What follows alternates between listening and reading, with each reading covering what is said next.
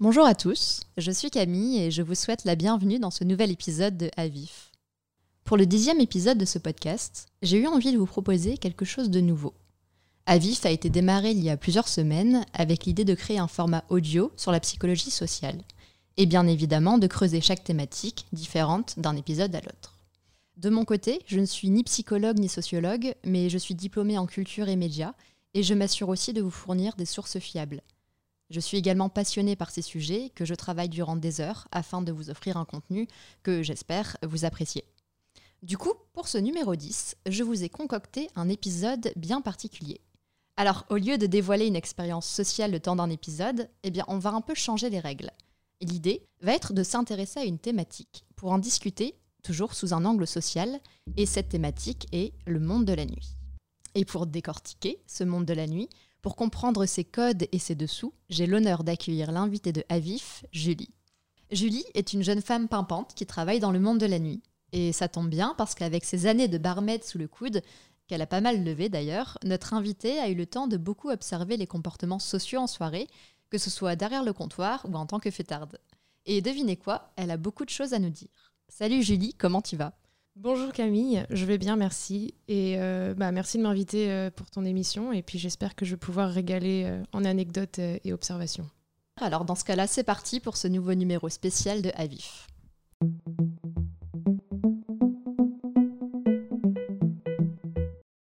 Vous nous écoutez pendant votre trajet quotidien, dans les transports ou peut-être chez vous alors que le soleil décline doucement. Alors, à mesure que les heures avancent, que la nuit tombe, Suivez-nous dans cet épisode nocturne et entrons ensemble dans le terrier du lapin.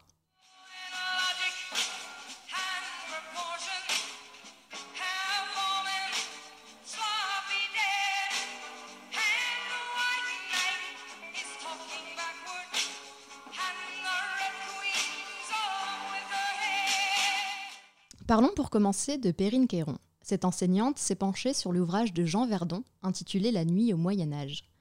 Et ce qui nous intéresse, c'est surtout l'analyse qu'elle en fait. Elle nous parle d'abord de la nuit, cette obscurité qui règne du couvre-feu au chant du coq. Elle aborde le sentiment de terreur et de méfiance envers la nuit et l'obscurité qui est très présent. La nuit favoriserait la violence, le désordre et l'inversion des valeurs et des repères. Et le contexte nocturne accorde lui une large place au fantasme et à l'imaginaire. Elle nous dit aussi que la nuit est synonyme de peur, dans la mesure où elle correspond à une absence totale d'appréhension, de perception visuelle. Cette perte de repère est en grande partie responsable de l'association communément partagée de l'obscurité au danger. Alors c'est vrai, au Moyen Âge, lorsque la nuit tombait, l'obscurité gagnait les foyers et faisait naître l'inquiétude avec ses bougies qui projetaient des ombres menaçantes sur les murs. Mais au XXIe siècle, avec l'électricité, l'avènement des boîtes de nuit et des néons géants type Las Vegas, la nuit s'est fabriquée une lumière de synthèse, parfois plus éblouissante que le jour. Et c'est pour certains un véritable paradis artificiel. Vous l'avez compris, j'utilise cette transition pour parler d'alcool et de drogue. Alors qu'au Moyen Âge, on perdait ses repères dans l'obscurité, associée au silence et à la solitude, eh bien au XXIe siècle, on perd sciemment ses repères sur fond de musique et de lumière psychédélique, le tout parmi une foule de fêtards. Alors toi, Julie, dans ton expérience du monde de la nuit, est-ce que tu as déjà vu des personnes prendre des substances illicites? Alors Camille, je pense que je vais pouvoir répondre à tes questions euh, en commençant par le tout début de mon expérience en tant que barmaid. Je suis arrivée à Paris il y a environ 5 ans et en tant qu'étudiante, il fallait que je trouve euh, un petit job à côté pour euh, bah, financer ma vie dans cette nouvelle grande ville. Et j'ai fini par trouver un job dans un bar de nuit. Donc en plus de mes études, je travaillais euh, trois soirs par semaine au début, de 18h à 6h du matin. Il m'arrivait parfois de faire quatre soirs aussi. Et euh, c'était dans le deuxième arrondissement, donc ça bougeait pas mal. Euh, j'étais assez naïve et timide à l'époque, et j'ai mis du temps à me rendre compte de ce qui se passait autour de moi. j'ai commencé à ouvrir les yeux sur un certain nombre de choses, et j'ai pu constater qu'en fait la drogue était partout. dans ce milieu de bar, c'est la première fois que j'ai été confrontée à la cocaïne. C'était euh, une drogue qui me faisait extrêmement peur et pourtant ça avait l'air d'être quelque chose de très naturel. Euh, c'était, euh, enfin, pour ce milieu, pour les clients et aussi pour le personnel, c'était quelque chose d'habituel le week-end, le soir. Et petit à petit, on se rend vite compte en fait des méthodes mises en place par les clients ou le personnel pour aller prendre sa, sa petite dose à l'abri des regards. Donc, de temps en temps, on t'en propose, et quand le consommateur se sent généreux ou amical, et quand tu refuses, on te regarde un petit peu de, travers. Le, consommateur va être étonné que tu refuses de prendre avec lui. Ensuite, euh, au fil des rencontres dans le milieu festif, j'ai remarqué que pour chaque public, il y avait euh, une drogue de prédilection. D'abord dans les bars, comme j'ai dit, euh, principalement la cocaïne, parce que c'est un milieu plutôt posé où la sociabilité et la conversation sont primordiales. Et la cocaïne va t'accompagner dans ces démarches. Et ensuite, en club ou en boîte de nuit, vont se mélanger à l'alcool principalement l'ecstasy ou la MDMA. Il y aussi la cocaïne, mais bon. Et euh, en fait, euh, ces drogues-là vont euh, libérer les gens, libérer les corps au rythme des musiques les plus entraînantes. Et après, il y a aussi les festivals. Et selon les différents styles musicaux, tu entends parler et tu vois les gens consommer autour de toi toutes les drogues possibles de leur répertoire. Et donc, en plus de, de celles que j'ai mentionnées précédemment, il y a aussi le LSD, la kétamine et d'autres dont je n'ai pas retenu le nom. Euh, dans le milieu dans lequel euh, je suis, euh, c'est principalement de la musique techno, house, disco, et c'est donc MDMA, ecstasy, coke, kétamine. Et j'ai déjà vu des personnes consommer les quatre le, même soir. C'était assez impressionnant. Puis il y a aussi, je pense, un côté euh, addictif, pas forcément de la drogue, mais de la prise en fait. Mm. Tu prends l'habitude de euh, bah, prendre ta coke avec tes potes le samedi soir, et donc il y a ce réflexe qui vient. Et puis après, on te propose autre chose. Et du coup, bah, mm. en fait, comme tu as l'habitude de déjà consommer euh, une drogue, et ben bam, tu vas dire oui pour la prochaine parce que tu as l'habitude de prendre et tu as peut-être envie de tester autre chose. Quoi, Je pense voir les effets. Tu es dans le circuit, tu en as déjà pris, tu es beaucoup plus apte à dire oui plus, il y a d'autres drogues différentes. Bah, pour euh, prendre euh, quatre, euh, quatre, drogues différentes le même soir, il faut le faire. Hein.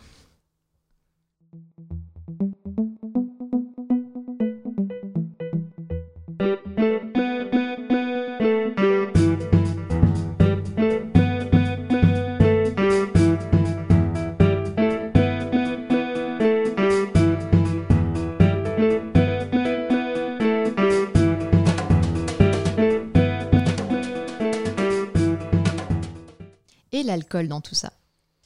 Petit rappel des chiffres liés à l'alcool. En France, la surconsommation d'alcool est la deuxième cause de mortalité évitable, avec des comportements à risque à court terme, comme les accidents de la circulation, les comas éthyliques, la violence, et de maladies à long terme, comme les cancers, les maladies cardiovasculaires, la cirrhose du foie, etc. Pour ce qui est des drogues, ce n'est pas beaucoup plus enviable. Question naïve peut-être, mais alors pourquoi on se met autant en danger, et ce particulièrement en soirée? Pourquoi on boit autant? Pourquoi on se drogue autant? Pourquoi on s'expose autant? Pour tenter de répondre, j'ai lu une étude menée par Carolina Obino Correa Verle et Laurie Balbo, qui sont deux universitaires de l'Université de Grenoble. L'étude porte sur la surconsommation d'alcool et le besoin d'appartenance au groupe, le danger des messages utilisant la vulnérabilité perçue en grande école. On est donc sur une cible d'étudiants.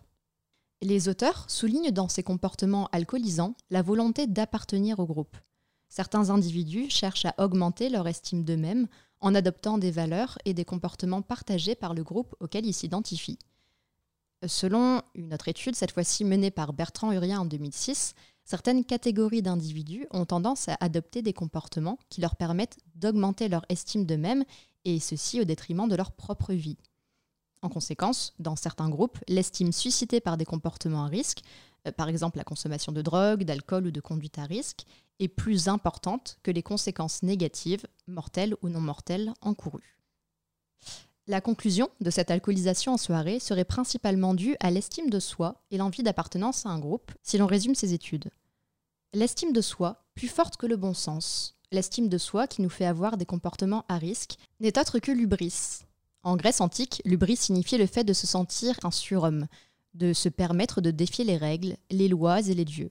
Il s'agissait là d'une transgression.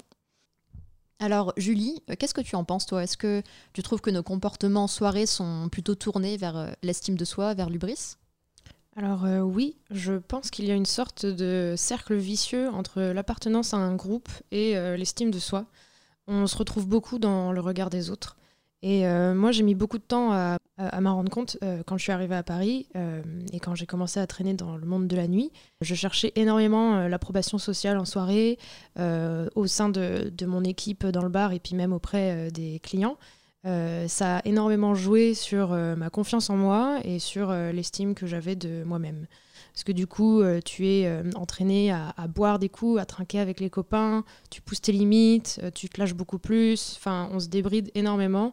Et en même temps, on cherche à être accepté par un groupe, un groupe de copains ou même de collègues dans, dans ce milieu-là. quoi. Et qu'est-ce que tu recherchais en fait à travers ça? Dans tout ça, je pense qu'on cherche une certaine forme de liberté la nuit et avec l'alcool, on se trouve beaucoup plus sympa, beaucoup plus drôle, plus agréable. Mhm on va se enfin si ça se passe bien, on se complimente les uns les autres, euh, on rigole tous ensemble et on se complaît un petit peu euh, là-dedans, euh, surtout quand c'est validé par ton entourage. Et moi, je me suis beaucoup plus affirmée. Ça m'a énormément aidé sur beaucoup de choses, hein, sur, notamment sur la confiance en moi. Et, et ça nous rend plus forts au quotidien, je pense. Enfin, quand on fait le bilan de tout ça en fin de soirée et que ça s'est bien passé.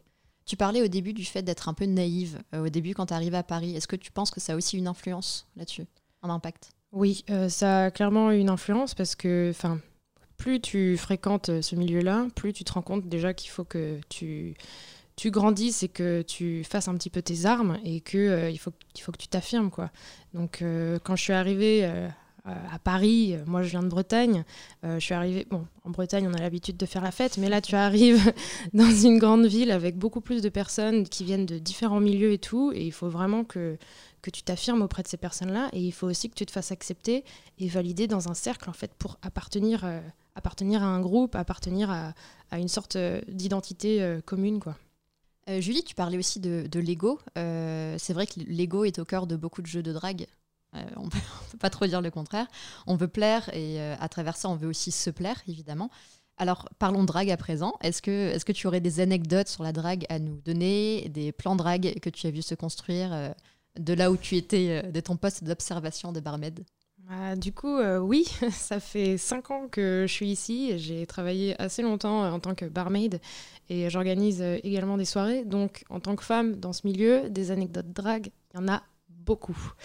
du coup, du côté barmaid, quand tu es barmaid, quand je suis arrivée, on m'a dit Julie, tu vas voir, tu commences à travailler, tu t'en rends pas compte, mais là, tu vas gagner plus 10 points en charisme derrière le comptoir. Et en fait, bah, ça n'a pas raté. J'y croyais pas au début, mais effectivement, tu, tu, tu, brilles un petit peu en quelque sorte derrière le comptoir. Il y a un peu euh, les projecteurs euh, qui sont sur toi et les clients euh, qui, tentent tout ce qu'ils peuvent auprès de, des barmaids ou même des barman, quoi. Ça dépend de, ça dépend des fois. En fait, ouais, quand tu es barmaid, tu vas voir euh, toutes les différentes tentatives de tes clients. Il y en a qui vont t'offrir des verres, alors que c'est toi qui sers les verres. Euh, on te propose des shots, on te propose d'aller fumer une clope, et on te propose même d'aller danser. Euh, viens, viens, on va danser sur le dance floor. Je, bah non, en fait, je travaille là. C'est genre, je suis en train de faire mon taf. après, il y a les plus timides aussi qui envoient leurs copains, genre, hé, il y a machin là de l'autre côté, ils te trouvent plutôt mignonne et tout. toi, tu es là, bah, c'est super, mais bah, un peu. les chances de succès pour ce genre de manœuvre? Les, chances de succès, bah, ça dépend en fait. Ça dépend si toi, tu as envie, ça dépend si tu es disponible, si tu as la tête à ça. Parce qu'en fait, parfois, bah, en fait, enfin souvent même, tu es dans ton taf et t'as pas forcément envie de rentrer dans le jeu de quelqu'un euh, qui vient t'importuner pendant que tu travailles. quoi. Parce que le, toi, tu es là pour bosser, tu es là pour faire du chiffre, tu es là pour servir les clients, t'es pas là pour euh, draguer à tout bout de champ. Mais il arrive parfois que effectivement, s'il y a un client qui te plaît ou euh, que tu as envie de rentrer dans le jeu de la drague, bah là, tu proposes des verres, tu payes des shots, tu payes les shots de tous les copains. Euh, enfin, il y a une sorte aussi de compétition parfois avec les collègues. Qui est-ce qui aura le plus de prétendants? Qui est-ce qui va rameuter le plus de numéros ce soir? Enfin, c'est c'est un jeu. De toute façon, la drague, c'est que ça, c'est un jeu. Et dans le monde de la nuit, euh, il y a beaucoup de compétition, il y a beaucoup de, de, de participants en fait. Alors, euh, bon, j'imagine que la, parfois la drague devient plus pénible qu'autre chose. Oui, parce qu'en fait, euh, ça peut être marrant cinq minutes, mais parfois, il y a des clients qui sont extrêmement lourds, qui sont irrespectueux. Euh, enfin, surtout quand tu es une fille derrière le comptoir, on te traite un petit peu. Enfin, on te maltraite, on va dire. Hein, on te claque du doigt pour que tu viennes et tout, on te siffle, etc. Enfin, le, client qui va te draguer, il va être irrespectueux, maladroit. Parfois, ils sont trop bourrés. Mm trop défoncés. Du coup, ils se rendent pas compte de ce qu'ils sont en train de dire et du comportement et des gestes qu'ils ont envers toi.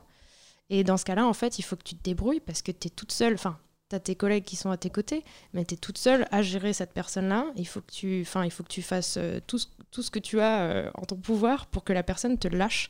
Sauf qu'en fait, tu es coincé derrière ton comptoir. Le mec, il est en face de toi. Il sait que tu vas bosser là toute la soirée. Du coup, il observe tous tes faits et gestes et c'est hyper dur de genre euh, le faire partir, quoi. Ou alors, enfin, dans certains cas, tu appelles la sécurité ou tu échanges de poste avec un collègue si vraiment c'est limite, quoi. J'imagine que tu dois aussi observer des couples en train de se former, par exemple. Alors, je dirais pas couple, enfin, mais il y a des personnes qui, plutôt des tentatives. Mais oui, euh, quand on est euh, observateur, c'est un peu parfois une partie de plaisir parce que tu vois les premiers gestes, tu vois les tentatives. Toi, tu es, là dans ton coin en train de gérer le client à l'autre bout du bar, mais tu vois que machin, il est en train de draguer machine, il est en train d'essayer de lui prendre la main, et puis elle, elle est un petit peu timide et tout. Et toi, tu as un peu ce pouvoir-là, tu, tu, observes vraiment tout ce qui se passe, mais eux, ils savent pas que justement, tu es, en train de les observer. Et ça nous arrive aussi parfois entre collègues, enfin, à l'époque, ça nous arrivait de faire des paris. Est-ce que tu penses qu'ils euh, vont se pécho euh, ce soir euh? Puis après, si aussi tu veux rajouter un petit peu une, une couche, enfin, tu peux leur payer des verres. Et parfois aussi, le client, s'il te connaît, ou le ou la cliente, si il, elle te connaît, va te demander d'intervenir dans, dans ce, cette, cette, séquence drague. Ils vont commencer à te parler et ils vont vraiment montrer à l'autre personne en face que euh, il te connaît et que du coup euh, il c'est un habitué du bar euh, que il est pote avec la barmaid et donc c'est super sympa. Ça, lui donne un peu de prestige. Ça lui donne du prestige ça lui donne ouais un, niveau un petit peu supérieur. Et du coup bah tu peux en plus leur payer des shots, participer avec eux, et là, bah, ils vont pas forcément conclure, mais au moins ils vont tous les deux être contents parce que bah, ils ont discuté avec la barmaid, on a eu des verres gratuits, c'était super sympa, super soirée quoi. Mais bon, après, peut-être qu'ils vont pas conclure. Ça dépend. On va faire une mini pause et on passe maintenant à la seconde partie de ce podcast. À tout de suite.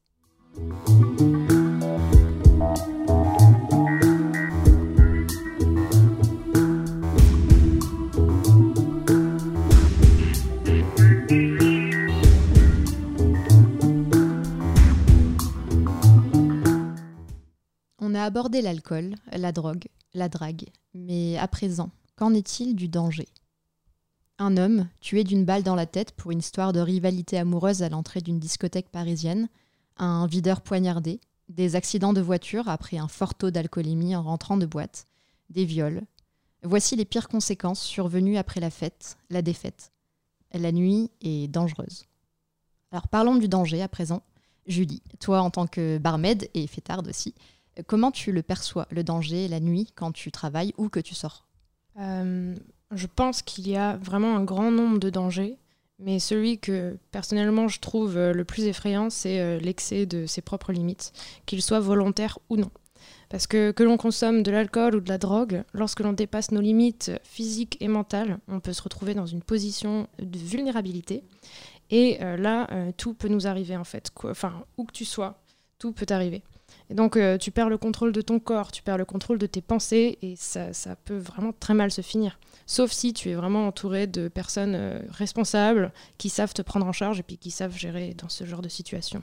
Mais euh, en tant que, bah, quand, quand je bossais au bar, on voyait souvent les gens qui n'hésitaient pas à dépasser leurs limites, c'est-à-dire boire euh, ce verre en trop, le shot de trop, et euh, s'endormir dans le coin euh, du bar, sur ton comptoir, ou enfin dans, un coin caché pour que personne ne te voit parce que tu fais juste une petite sieste rapidement, mais en fait, tu es, complètement éclaté. Il y a ceux aussi qui consomment énormément de drogue et qui viennent te demander un verre d'eau alors qu'ils ont les yeux qui partent dans tous les sens, la mâchoire qui, qui se serre, et ils transpirent de tout leur corps, quoi. Et puis ils disent, ouais, j'ai un peu chaud. Mais ils sont, ils sont complètement éclatés. Et on a l'habitude aussi des bastons les, les, les, gens qui euh, boivent trop ou qui sont défoncés euh, ont tendance à se battre. Pourquoi? On ne sait pas, mais ça part tout seul. Et puis il y a ceux aussi qui se rendent malades. Donc euh, les vomis et les bastons dans les bars, c'est vraiment. on est tous habitués à ça. On a l'habitude de voir ça tout le temps. Après, il y a aussi les agressions et les viols. Et bon, moi, j'ai jamais été témoin de ça, mais Enfin, il y en a tout le temps, il y en a partout. Et euh, dans des collectifs euh, qui organisent des soirées, là, je me souviens l'année dernière, il y a eu une histoire de viol. En fait, c'était les, membres, enfin un membre du collectif qui a eu un comportement déplacé, qui a violé une participante de la soirée. Euh, donc ça, ça a vraiment remué euh, tout, tout, le milieu, euh, enfin tous ces collectifs-là qui organisent des fêtes où on est supposé se sentir en sécurité et tout. Là, ça a vraiment tout retourné. Et puis j'ai également vu les vigiles. Les vigiles ont des comportements envers les femmes qui sont plus que déplacés quand elles sont un tout petit peu bourrées. Ils n'hésitent pas à leur mettre une main aux fesses, les prendre un petit peu trop fort par le bras, demander leur numéro, être hyper insistant. Et c'est à ce moment-là en fait qu'il faut intervenir parce que si même la sécurité euh, est un petit peu trop forceur envers toi, comment est-ce qu'on fait en fait? Comment est-ce qu'on s'en sort dans une soirée euh, si t'es pas en safe en fait, si t'es pas en sécurité?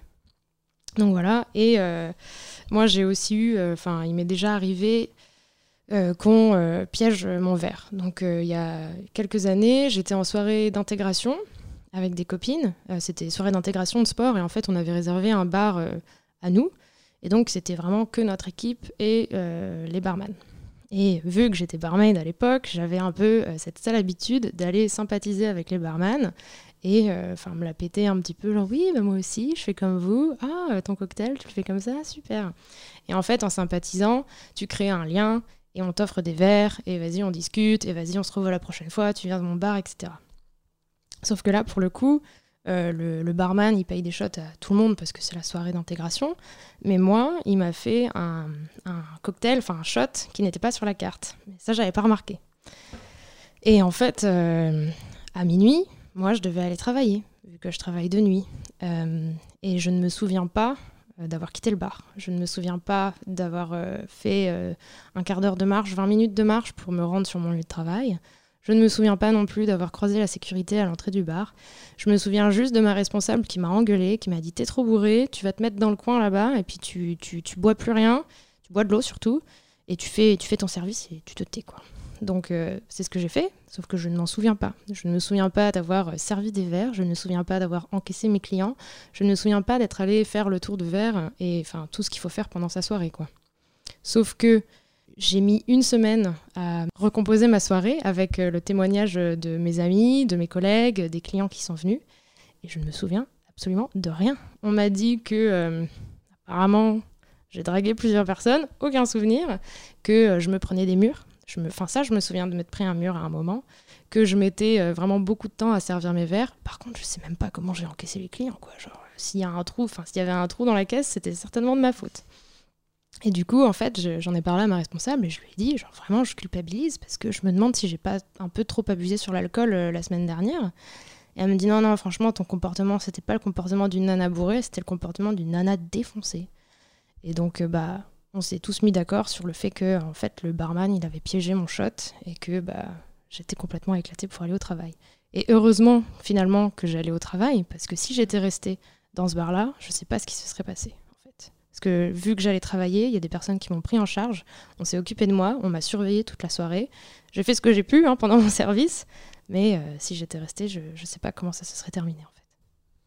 Et du coup, euh, par rapport à tous ces dangers, j'aimerais juste rappeler à tout le monde de faire attention à soi et de bien s'entourer en soirée, de faire attention à sa consommation et de respecter les personnes euh, qu'on a autour de nous. Merci beaucoup Julie pour, euh, pour ce témoignage. Euh, bah, malheureusement, tu es loin d'être un cas isolé.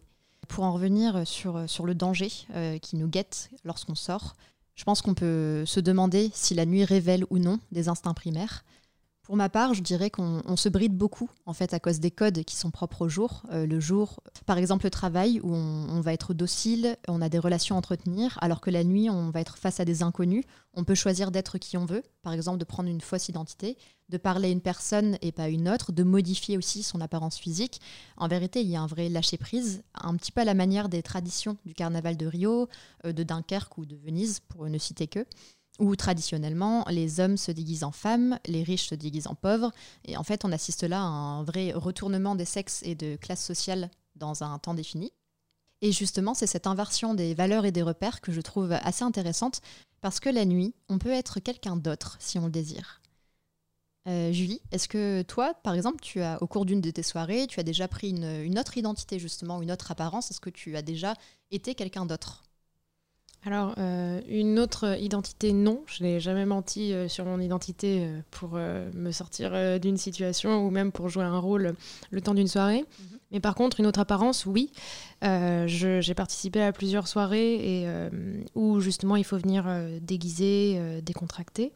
Et en fait, après mon, mon expérience de barmaid, j'ai commencé à travailler pour une, une boîte d'événementiel qui organise des soirées tous les mois quasiment à Paris. Et euh, c'est sur le thème euh, des années 90 la plupart du temps. Et euh, les, participants sont invités à venir costumés avec un, petit accessoire ou même une tenue complète des années 90. Et, en fait se libérer justement du rôle un petit peu qu'on a au quotidien et de venir se, défouler et revenir sur nos souvenirs passé, de quand on était plus jeune, plus jeune de la musique qu'on écoutait, du comportement qu'on avait qui était complètement enfantin, on rigole, on s'amuse, on danse. Et pour le coup, à ces soirées-là, Justement, il y a même des accessoires qui sont donnés aux personnes qui n'ont pas pu venir costumer. Et puis bah, du coup, on se déhanche sur ces morceaux plein de souvenirs, plein de nostalgie. Et il y a beaucoup d'ondes positives, beaucoup d'énergie. Et les gens se lâchent beaucoup plus en fait du fait de, de sortir un petit peu de ce cadre euh, habituel euh, qu'on a le jour. Et le soir, en fait, euh, on repart dans notre enfance, on repart justement dans, dans, tous ces souvenirs. Après, je fais aussi également partie d'un collectif, enfin, je suis bénévole dans un collectif qui organise d'autres soirées à Paris. Et par contre, là, pour le coup, c'est principalement de la disco, de la house et de la techno, comparé aux trucs des années 90, aux soirées des années 90. Et pour nos soirées euh, disco house, on choisit un thème en fait euh, différent euh, à chaque fois. Et c'est souvent lié à, la jungle, un peu à la folie et tout. Et enfin, il y, a plusieurs thèmes. Et en fait, pareil, on invite les gens à venir costumer. Et ceux qui ont le meilleur costume, en gros, on prend des photos et on leur paye un verre et tout. Et euh, du coup, ce sont des soirées beaucoup plus libérées. Il n'y a plus besoin de venir habillé sur son 31 en fait pour euh, pouvoir rentrer en club. Là, pour le coup, tu peux venir avec euh, des paillettes sur le visage. Et même si t'as pas de costume, nous, on, embauche des nanas qui ont un stand de paillettes et qui vont t'en mettre sur le visage pendant toute la soirée. tu peux venir aussi avec des plumes dans les cheveux. tu peux venir, enfin, topless aussi. Il y, a aussi ce, ce, côté. Ouais, ouais. Dans certaines soirées, tu peux, enfin plus facile quand t'es un homme du coup, mais tu peux venir topless aussi quand t'es une meuf. Et euh, tu peux même te mettre des guirlandes autour du cou, des guirlandes lumineuses, il n'y a pas de souci. Et donc, euh, en fait, il y a ce, type de soirée un peu plus libérée. Ça existe maintenant depuis, je, crois, une dizaine d'années. Mais les soirées libérées, ouais, justement, ça, permet aux personnes de, pouvoir venir euh, comme on est, en fait, et de, de s'éclater d'une autre manière que venir sur son 31, consommer le plus possible et euh, genre rentrer dans une sorte de, cadre social pour pouvoir être accepté euh, dans le monde de la nuit. Du coup, euh, Camille, enfin, vu que on est, on est amis, on se connaît mhm. depuis longtemps et que je fais partie un petit peu de ce, milieu de la nuit, je t'ai proposé plusieurs fois justement de venir à mes soirées. Et t'es venu à ces soirées années 90 et je t'ai montré un peu un, nouvel univers que tu souhaitais découvrir, que tu voyais que de loin. Et bah, qu'est-ce que t'en as pensé justement toi de cet univers et du fait de pouvoir changer de, de, rôle le temps d'un soir bah déjà, c'est toi qui changes de rôle parce que tu es interviewé et que tu me poses des questions. Mais, mais très bien. Euh, effectivement, j'ai, euh, bah, par ton intermédiaire, j'ai découvert ces, ces, soirées que je ne connaissais pas du tout. Et en fait, j'apprécie beaucoup parce que Julie et moi, donc, on a la chance euh, d'être dans la partie événement. Donc, je suis l'invitée de Julie, comme elle est mon invitée aujourd'hui sur le podcast. Et donc, quand je, on, on, a donc la chance d'être dans la partie organisation d'un événement où on est sur scène. On peut danser sur scène, on a accès au, backstage. Je te montre l'envers du décor. Voilà, littéralement, c'est ça. Et, euh, c'est vrai que c'est euh, bah, génial, en fait. C'est vraiment euh, un autre angle de vue, en fait, sur, sur le, bah, le monde de la nuit. Et c'est très agréable parce que je te rejoins quand tu parlais de ta posture de barmaid, où tu avais quand même un peu de prestige associé à ça. Et c'est vrai que toi et moi, quand on, est sur la scène, on danse, euh, on s'amuse beaucoup déjà. Et c'est vrai que ce qui, ce qui peut sembler paradoxal, mais en fait, on ne se sent pas jugé. Alors qu'on est très visible, il y a des centaines de personnes qui nous regardent danser, et on est loin d'être des professionnels de la danse. on fait ça pour s'éclater, et c'est vrai qu'il y a vraiment euh, ce côté euh, libérateur. et aussi, on a l'impression de ne pas être jugé, justement, ce qui peut sembler paradoxal.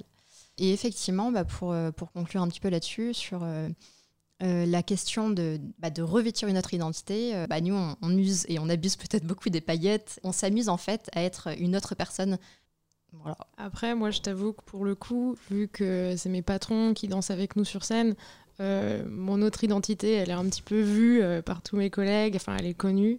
Et en fait, enfin, vu qu'on fait tous partie de ce milieu-là, c'est un peu notre identité euh, mm. de base. Mais on la sort principalement euh, quand la nuit tombe et euh, c'est à ce moment-là qu'on change de tenue. On se demande hey, T'as pris quoi comme accessoire ce soir Oh, j'ai acheté une nouvelle chemise, oh, j'ai acheté des chaussures à paillettes et tout. Et en fait, on, dévoile notre réelle identité, j'ai un, un, peu envie de dire, parce que c'est notre travail, c'est la fête. quoi. Mm. Alors, euh, bah, ce qui est sûr en tout cas, c'est que la nuit revêt ses propres codes, un petit peu hors du temps. Même Julie, quand tu le mentionnais sur euh, les années 90, par exemple, on retombe dans notre enfance. Qu'il s'agisse d'une époque révolue, où le folklore prend vie les nuits tombées, où les bars clandestins ouvrent leurs portes, où la drogue fait naître des mondes parallèles, où les rêves renversent notre rapport à la réalité, où la drague s'incruste dans les conversations, bref, le fantasme. Le fantasme englobe pour beaucoup ce qu'on a déjà évoqué avoir une soirée imprévue, riche en rebondissements, vivre une aventure, quelque chose de mystique, d'épique. Mais le monde de la nuit n'est pas ouvert à tous, seulement à ceux qui peuvent se le permettre, parce que déjà financièrement, avec le coût des transports, des entrées, des consommations, ceux qui n'ont pas non plus peur de se faire discriminer à l'entrée des boîtes, et il y a aussi ceux qui le subissent malgré eux. Parce que c'est connu, la liberté des uns s'arrête là où commence celle des autres. Euh, prenons tout simplement l'exemple de résidents qui font un tapage nocturne. Alors c'est super, ils font la fête, ils se sentent libres, sauf que leurs voisins, eux, eh bien, sont bien obligés de subir leur soirée. Et en parlant de bruit et de musique, Hervé Platel, qui est professeur de neuropsychologie, nous explique que la musique qui nous plaît stimule les circuits de la récompense dans notre cerveau. En résulte la production de la dopamine, neurotransmetteur responsable du sentiment de bien-être. Faire la fête, c'est un peu comme une récompense. On danse, on est proche des autres, on écoute de la musique qui nous plaît, bon, même si on paye 15 euros son verre, mais ça reste un moment privilégié où on sort du métro, boulot, dodo, ne serait-ce que par son rythme. La journée, on est soumis souvent à des gestes répétés, s'asseoir à un bureau, se lever, se rasseoir, prendre les transports, conduire, saluer les collègues, se rasseoir. On sait, par exemple, que si on se couche tard la veille, eh bien, le matin, ça va piquer. Alors que lorsqu'on fait la fête, tous ces mécanismes bien huilés se dérèglent. Et c'est le cas de le dire. On est déréglé, on dort bien plus tard, on harmonise notre corps à la musique, mais bon, on flingue aussi notre foi à l'alcool, on est proche des autres, mais ça nous rend aussi plus vulnérables. Et le fait est qu'on apprécie ce dérèglement. On apprécie sortir du carcan des jours qui se suivent et se ressemblent, et peut-être même que c'est ça qui nous fait supporter cette routine, l'idée de pouvoir la briser de temps à autre. D'ailleurs, on utilise le mot sortir quand on parle de faire la fête. Avec l'alcool et la drogue, on peut sortir de son corps.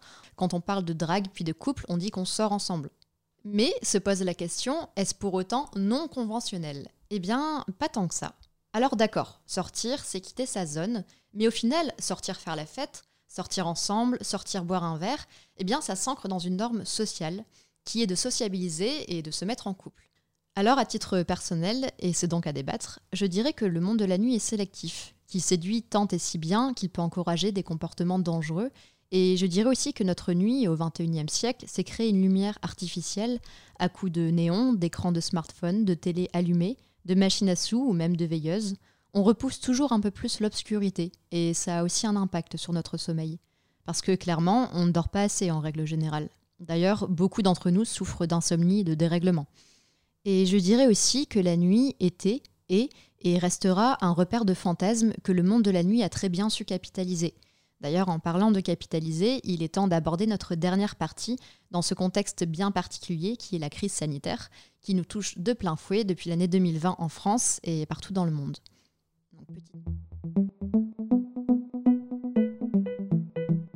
Alors, quand on évoque le monde de la nuit, on parle souvent des bars, des restaurants, des clubs, mais il y a aussi ces acteurs indépendants dont on oublie de parler parfois, tout simplement parce qu'on leur donne peu la parole. Et les dessous de la nuit, ce sont aussi les travailleurs du sexe. Une voiture aux vitres fumées garée à l'orée d'un bois ou un appartement luxueux pour accueillir la clientèle. Si l'on est sûr d'une chose, c'est que les travailleurs du sexe font bien un métier de contact. Alors, je me suis posé la question comment ils font, ceux et celles qui ont besoin d'être au plus près des autres pour travailler? Comment ils font, les gigolos, les prostituées, les escortes, pour subvenir à leurs besoins pendant la période du coronavirus? Le podcast de France Culture, Les Pieds sur Terre, dans l'épisode Escorte au temps du coronavirus, a interviewé quelques travailleuses du sexe pour obtenir leur confession. L'une d'elles explique qu'elle a continué son activité malgré la Covid, malgré les risques. Mais les clients se font moins nombreux. Alors, tout comme le travail devenu pour beaucoup télétravail, on s'adapte, on réouvre l'annuaire du téléphone rose, et ainsi se succèdent échanges de SMS, visio, appels, en somme, du sexe fantasmé à bonne distance. La plupart des interviewés confient être les grands oubliés de la société durant la crise sanitaire, parce que non déclarés pour une majorité, ils ne bénéficient pas d'aide de l'État.